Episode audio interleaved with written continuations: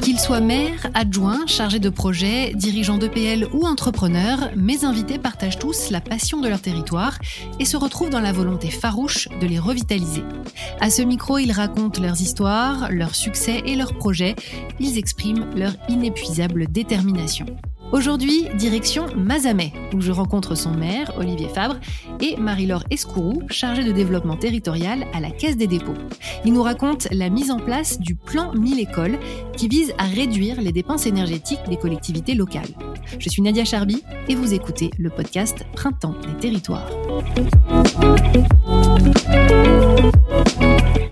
Bonjour à tous les deux. Bonjour. Bonjour Nadia. Alors pour commencer, je vous propose de donner euh, un tout petit aperçu de cette ville aux auditeurs qui ne la connaîtraient pas encore. Donc sans rentrer très trop dans le détail, est-ce que vous pourriez nous décrire, Monsieur le maire, d'abord? Ah, Mazamet, c'est une petite ville de 10 000 habitants au cœur de la région Occitanie, au pied de la montagne noire et au cœur d'une aire urbaine d'environ 35 000 habitants. Alors d'un point de vue plus personnel, moi je suis maire de Mazamet depuis 2014. Je suis mazamétain de naissance. Hein. J'y ai euh, toujours vécu en dehors de la période où j'ai fait mes études à, Toulouse en, en sciences politiques. J'ai créé mon entreprise et puis euh, bah voilà, il y a quelques années, j'ai décidé de porter un projet pour euh, pour développer cette ville et lui donner euh, peut-être la la notoriété qui lui manquait et qu'elle véhicule en fait à l'extérieur une image fidèle à toutes les qualités qu'elle peut avoir. Très bien. Marie-Laure Escourou, comment est-ce que vous décririez cette ville? Alors pour ma part, quand je pense à Mazamé, la première image qui me vient à l'esprit, c'est la passerelle himalayenne. Mhm. Euh, mais je pense aussi à une collectivité dynamique qui est le centre géographique de la région Occitanie. Euh, Mazamé, c'est une ville qui a su se réinventer après un riche passé industriel dans la mégisserie et donc qui est pleine d'innovations. Excellent. Alors, Olivier Fabre, on va rentrer dans le cœur du sujet. Comment est-ce que Mazamé s'inscrit dans le programme Action Cœur de Ville? Bien pour nous, euh, d'abord c'est un programme effectivement extrêmement pertinent et important. Euh, on y est à travers la communauté d'agglomération de Castres-Mazamet, mais euh, les villes de Castres et Mazamet ont chacune leur programme spécifique. Nous, l'idée c'est de mettre en valeur en particulier le patrimoine bâti architectural, urbain et naturel, où on a un potentiel très important, l'accessibilité en cœur de ville et puis tout ce qui touche à la modernisation de nos équipements, puisque on est une ville qui a une, une longue histoire et donc évidemment il y a un chantier considérable à ce niveau-là. Mhm. Et plus précisément, est-ce que vous pourriez nous parler euh, en détail du plan 1000 écoles?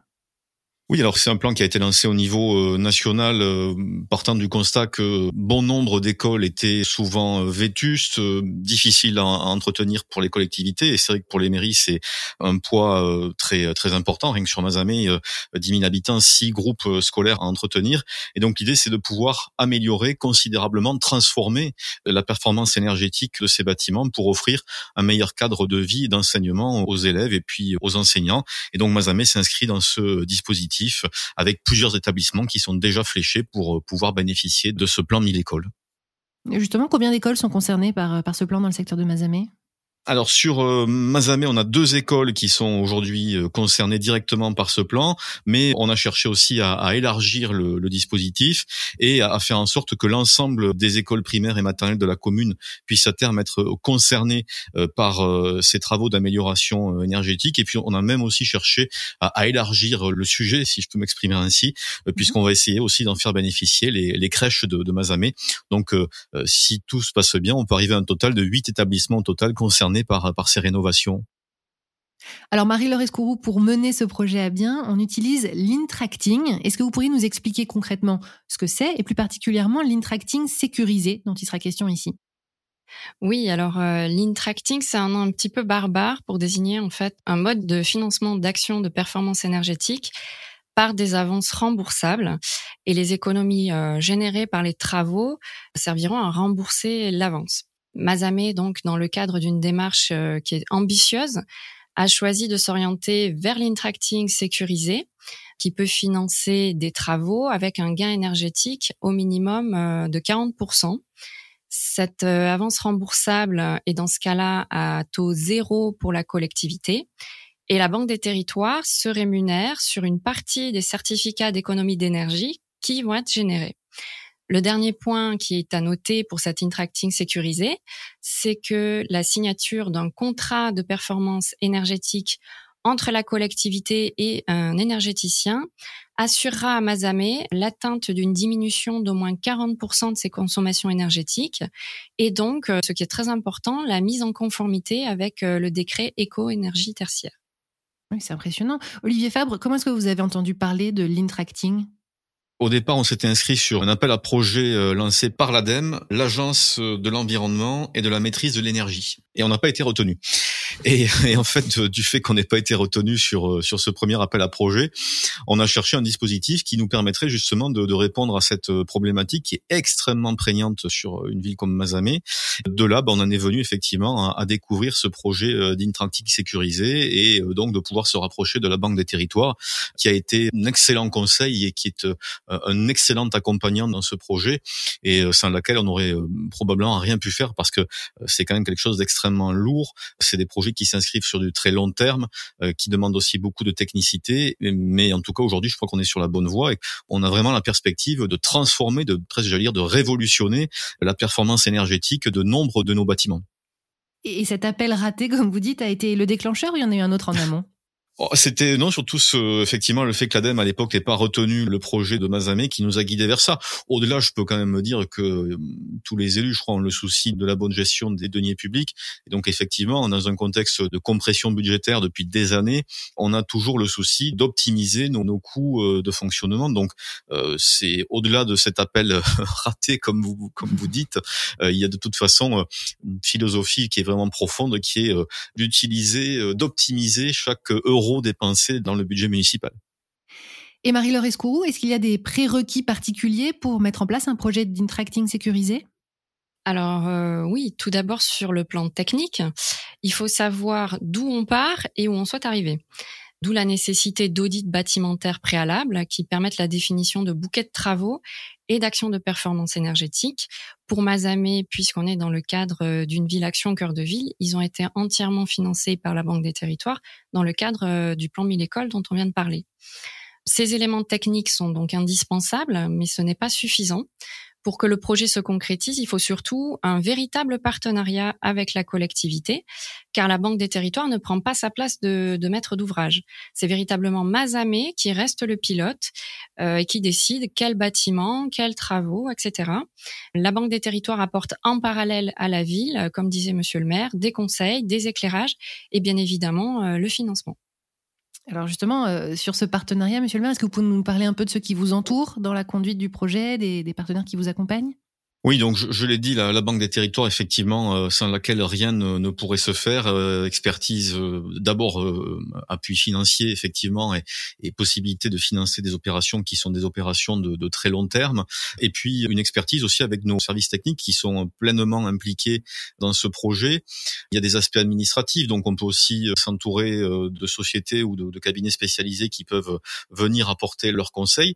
Et puis il y a un point qui est peut-être très important qu'on n'évoque pas assez souvent qui est aussi d'essayer de mener ces projets en concertation, en transparence avec nos, concitoyens et en particulier avec les utilisateurs des, bâtiments qui sont visés pour sortir un peu peut-être de, l'aspect euh, financier et technique, de savoir aussi écouter ce qu'ont à nous dire euh, les parents d'élèves, les enseignants, par exemple dans les écoles, ou euh, nos agents s'il s'agit d'améliorer la performance énergétique, par exemple, du bâtiment qui, héberge nos services techniques. Bien sûr. Et, comment se passe justement la relation avec les parties prenantes euh, du projet? Écoutez, pour l'instant, moi je dirais que la relation est très satisfaisante. Euh, les choses avancent, mais il faut euh, avoir beaucoup de patience parce que, comme je vous l'ai dit, on est sur des projets qui sont à, très long terme. Tout à l'heure, il a été dit qu'effectivement, il fallait savoir d'où on partait et où on voulait aller. Je crois que c'est mhm. très important, effectivement, d'avoir un plan précis, d'avoir un périmètre d'action qui est qui est bien défini, qui est pertinent qui va pas être ni trop restrictif euh, ni trop ambitieux. Il faut savoir faire des choses aussi qui sont à notre portée.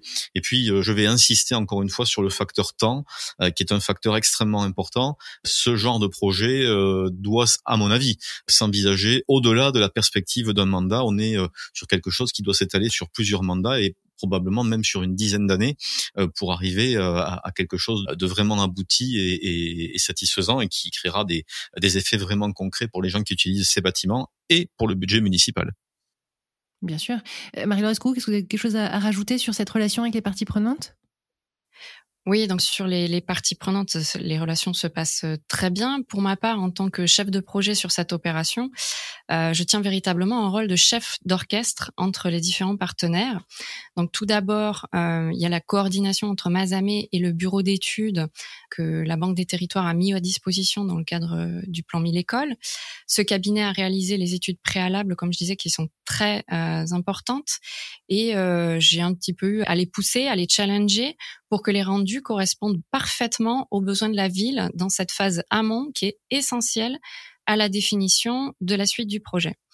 Il y a également euh, en interne à la Banque des Territoires toute mon équipe projet euh, qui est pas forcément visible, mais sur laquelle euh, je peux m'appuyer puisqu'il y a toutes les compétences en interne qui m'aident à arriver euh, à concrétiser cette opération.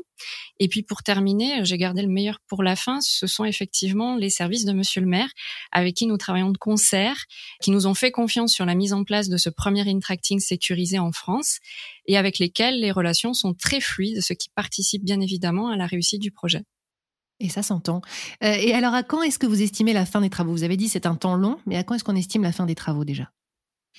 L'idée, c'est de pouvoir euh, phaser les choses et quand même entrer dans le concret euh, assez rapidement. Moi, j'aimerais qu'on puisse mener euh, déjà des premiers travaux, des premières actions de, de réhabilitation, peut-être à l'horizon des deux, trois prochaines années. Ensuite, l'intracting sécurisé au niveau de la ville de Mazamé, j'ai évoqué une dizaine d'années. Oui, je crois que c'est le minimum pour dire qu'on aurait totalement terminé et abouti ce plan sur l'ensemble des bâtiments qui sont visés. Donc, c'est effectivement quand même du, du temps long, mais je crois qu'il faut quand même aussi arriver à moment à, phaser les choses pour pour rentrer vraiment dans le concret, si possible, et pour être très pragmatique avant la fin de ce mandat, par exemple. D'accord. Et, et, on va rester dans le concret. On a parlé d'économie d'énergie. Marie-Laure Escourou, comment est-ce qu'on calcule concrètement euh, ce qui sera réalisé en économie d'énergie? Alors, je parlais précédemment d'études préalables. Ce point est fondamental. Il est indispensable que ces études soient correctement réalisées car elles serviront euh, de véritables référentiels pour connaître les consommations avant les travaux. Il y a ensuite tout un travail de modélisation autour des travaux envisagés qui permet d'estimer les économies d'énergie réalisées mais également les gains financiers, euh, car l'énergie la moins chère, c'est quand même celle qui n'est pas consommée. Enfin, dans le cadre de l'intracting sécurisé, c'est l'énergéticien qui signe un contrat de performance énergétique avec Mazamé qui s'engage vis-à-vis de la ville sur l'atteinte d'un niveau d'économie d'énergie et la mise en conformité au regard du décret éco-énergie tertiaire issu de la loi Elan, comme je disais tout à l'heure. Donc, on a quand même une vision avant les travaux assez claire des économies qui seront réalisées. Et bien évidemment, on pourra le, constater une fois les travaux euh, faits. Est-ce qu'il y a eu des difficultés ou des résistances auxquelles s'est confronté le projet? Et, si oui, quelles solutions est-ce que vous y avez apportées?